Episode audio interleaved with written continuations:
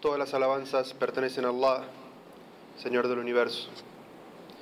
A quien Allah Azzawajal guíe, nadie lo podrá desviar. Pero para quien Allah Azzawajal haya decretado el desvío a causa de sus malas acciones y elecciones, no encontrará fuera de Allah quien le pueda guiar. Así que pidan su guía de Allah y que nadie piense que tiene asegurada la guía, porque Allah Azzawajal guía a quien quiere y desvía quien quiere. Y Allah es quien saca lo vivo de lo muerto y lo muerto de lo vivo. Y los sabios han dicho que aquella persona que tiene padres incrédulos y se convierte al Islam es un ejemplo de cómo Allah saca de lo muerto lo vivo. Y aquella persona que tiene padres musulmanes y cae en la incredulidad y abandona el Islam es un ejemplo de cómo Allah saca de lo vivo lo muerto. Así que pidan la guía de Allah y que nadie piense que tiene la guía comprada. Atestigo que nada ni nadie merece ser adorado sino Allah uno y único. Y atestigo que Muhammad sallallahu alaihi wasallam es su siervo y mensajero. Hermanos y hermanas, el Islam nos enseña y nos educa sobre todos los asuntos. No hay nada en la vida del ser humano que el Islam no nos eduque sobre ello.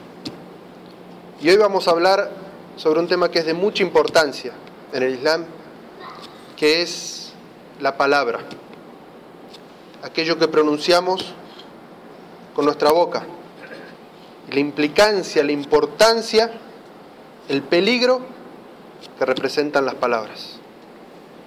Una palabra nos puede llevar a la salvación, como una palabra nos puede llevar también a la condena. Allah nos habla en el Sagrado Corán. Nos dice un ejemplo de cómo una palabra puede ser algo positivo y cómo una palabra puede ser algo muy negativo. Allah nos dice en el Sagrado Corán, ¿por qué no observas el siguiente ejemplo que te propone Dios? Una palabra buena es como un árbol bondadoso cuya raíz está firme y sus ramas se extienden hacia el cielo, y da fruto en toda época del año con el permiso de su Señor. Así es como Allah expone ejemplos para la gente que reflexiona. En cambio, una palabra maligna es como un árbol dañino que ha sido arrancado de la tierra y no tiene de dónde afirmarse. Allah afianza a los creyentes con la palabra firme y verdadera en esta vida y en la otra, y extravía a los que cometen injusticias. Y Allah exhorta al musulmán a que solamente utilice sus palabras para hablar el bien, para hablar la verdad. Y dice en un versículo del Sagrado Corán, oh creyentes, tengan temor de Allah y hablen solo con la verdad. Si lo hacen, Allah hará virtuosas sus obras y perdonará sus pecados. Así es como el Corán nos habla sobre el peso específico de las palabras.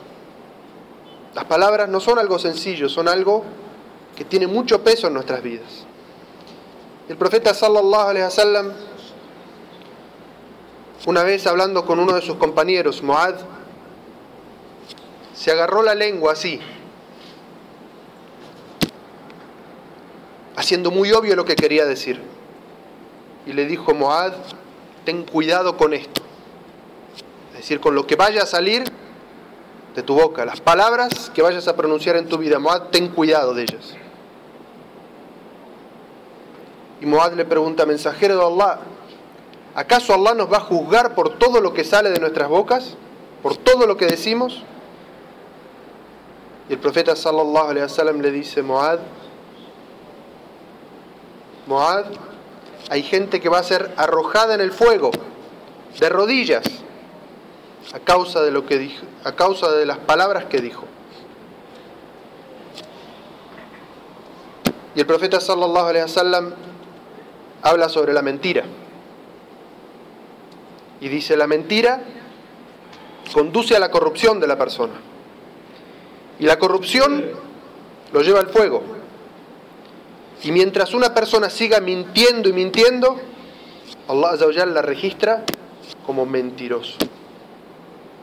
Y subhanallah, ¿quién quiere que en su registro encontrarse como fulano, el mentiroso, el kadhab. Que Allah nos proteja. Y dice en otro hadith el profeta sallallahu alaihi wasallam, el hombre dice una palabra sin darle valor. Y como consecuencia de esa palabra es arrojada en el infierno. Y en otro hadith el profeta sallallahu alaihi wasallam dice, una persona pronuncia una palabra sin darle importancia. Y por esa palabra Allah lo eleva en grados. Y asimismo una persona pronuncia una palabra y por esa palabra a la que no da importancia, Allah lo hace descender en grados. El profeta sallallahu alaihi wasallam dijo, es suficiente pecado para una persona repetir y divulgar todo lo que oye. Aquella persona que no tiene filtro, que dice y repite todo lo que le dicen, es suficiente pecado para condenarse. Y nuestra legislación analiza la importancia de la palabra. Y vamos a ver algunos ejemplos de cómo una palabra, una frase, tiene tremenda importancia e implicancia en nuestras vidas. Es por una palabra de la persona que uno entra al Islam. ¿Acaso no se entra al Islam pronunciando la shahada? Es con unas palabras también que una persona se sale del Islam. Así como ingresa, se sale del Islam. Quien describa a otro que Allah con la divinidad, quien dedique un acto de adoración y de devoción a otro que Allah, sale del Islam. Por una palabra. A través de una palabra, sí acepto un hombre y una mujer se casan y su relación es lícita y válida a los ojos de Allah. A través de una palabra, esas dos personas que estaban casadas se divorcian. Cuando el hombre dice, estás divorciada, o la mujer solicita a través de sus palabras el divorcio a través de un juez, ese matrimonio es nulo. Una palabra tiene esa implicancia de construir una familia o de destruirla. Es a través de una palabra que se puede alcanzar la complacencia de Allah. Y también pronunciando una palabra se puede conseguir el enojo y la ira de Allah. ¿No fue acaso a través de las palabras que el demonio se condenó por toda la eternidad? Allah creó el ser humano y ordenó a todo lo que estaba en los cielos, prosternense ante mi creación.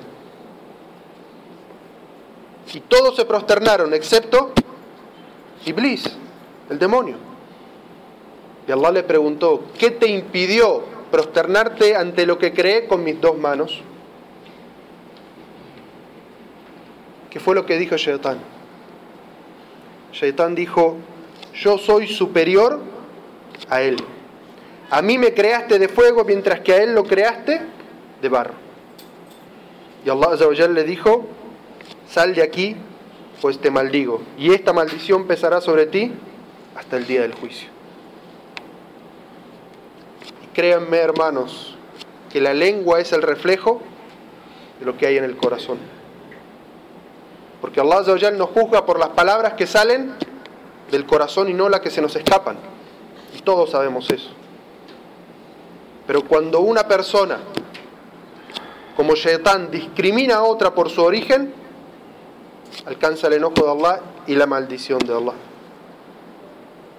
Y ejemplos de esos, no tan terribles como el de Shaitán, pero que sí están en nuestra vida cotidiana, hay muchos.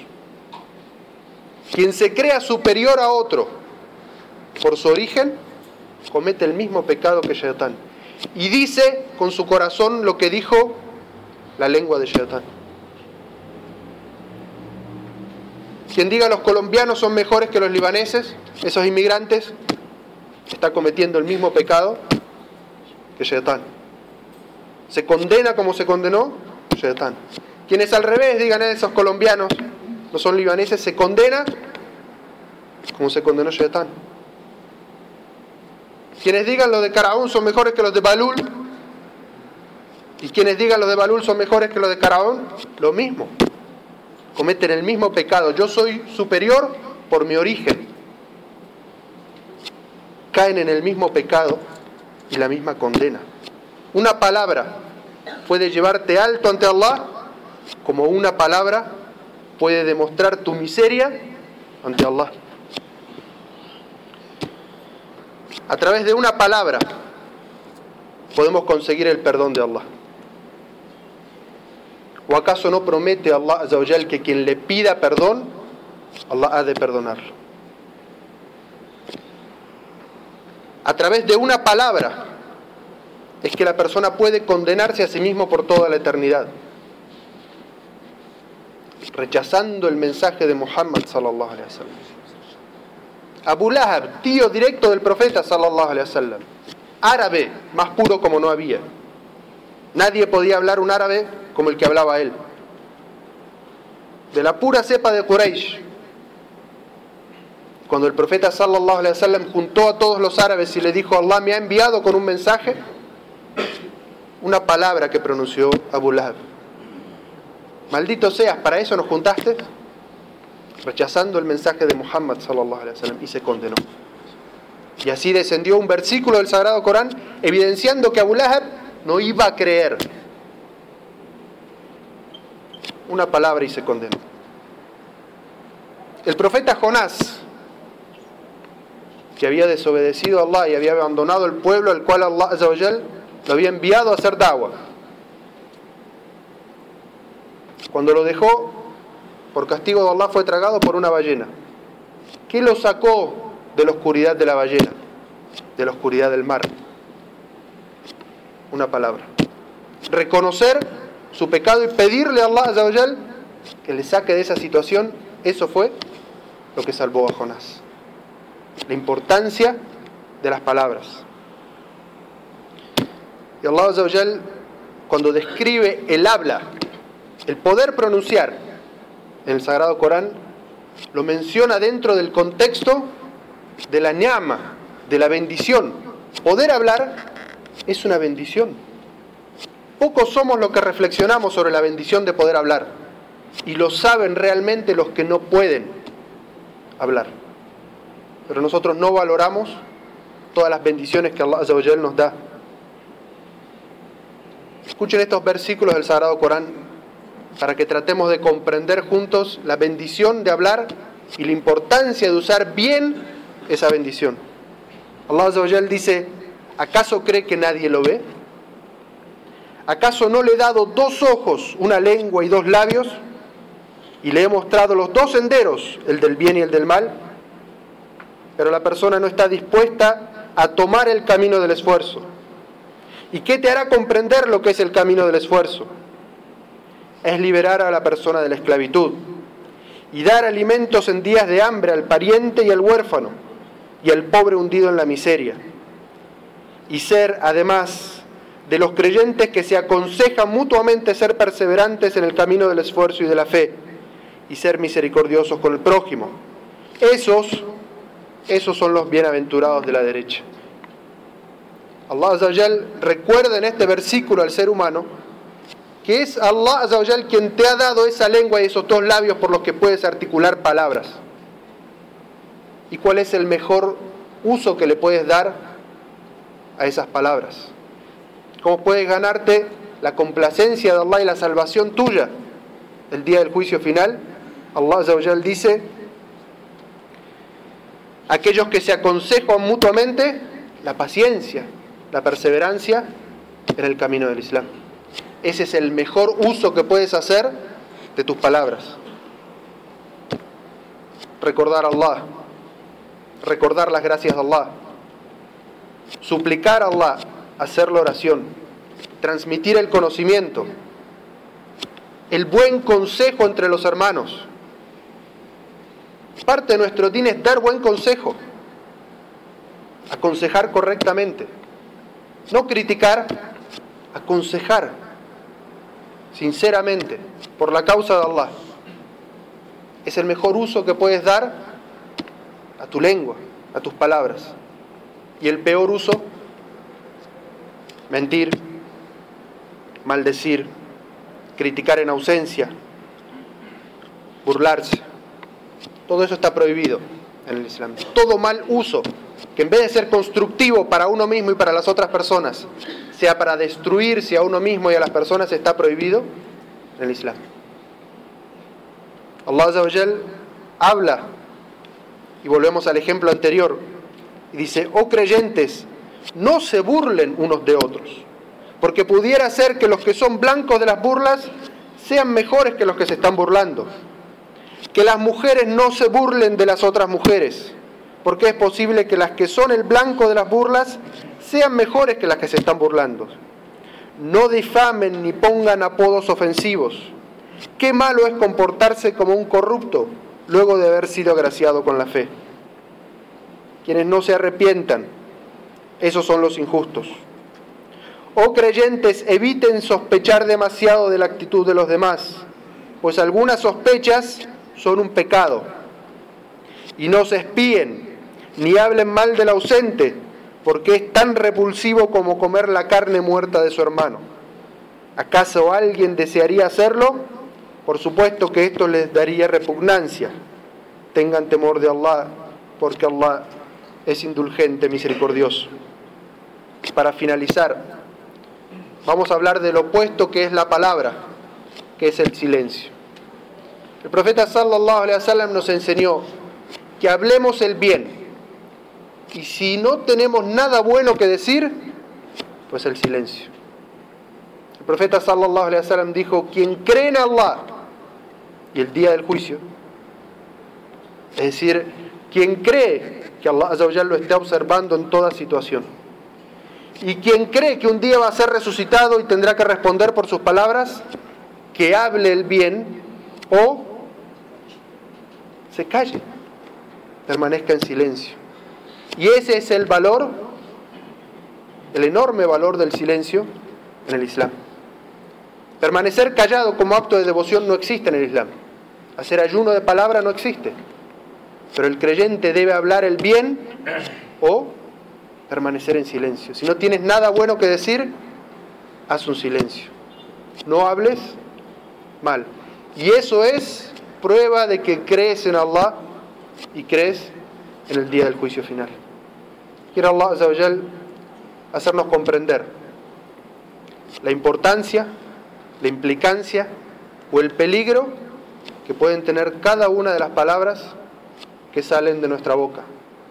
Y como dice una sabiduría popular, el hombre, el ser humano, es rey de sus silencios y esclavo de sus palabras. Una vez que han salido las palabras de tu boca, ya eres esclavo de ellas y no puedes volverlas atrás.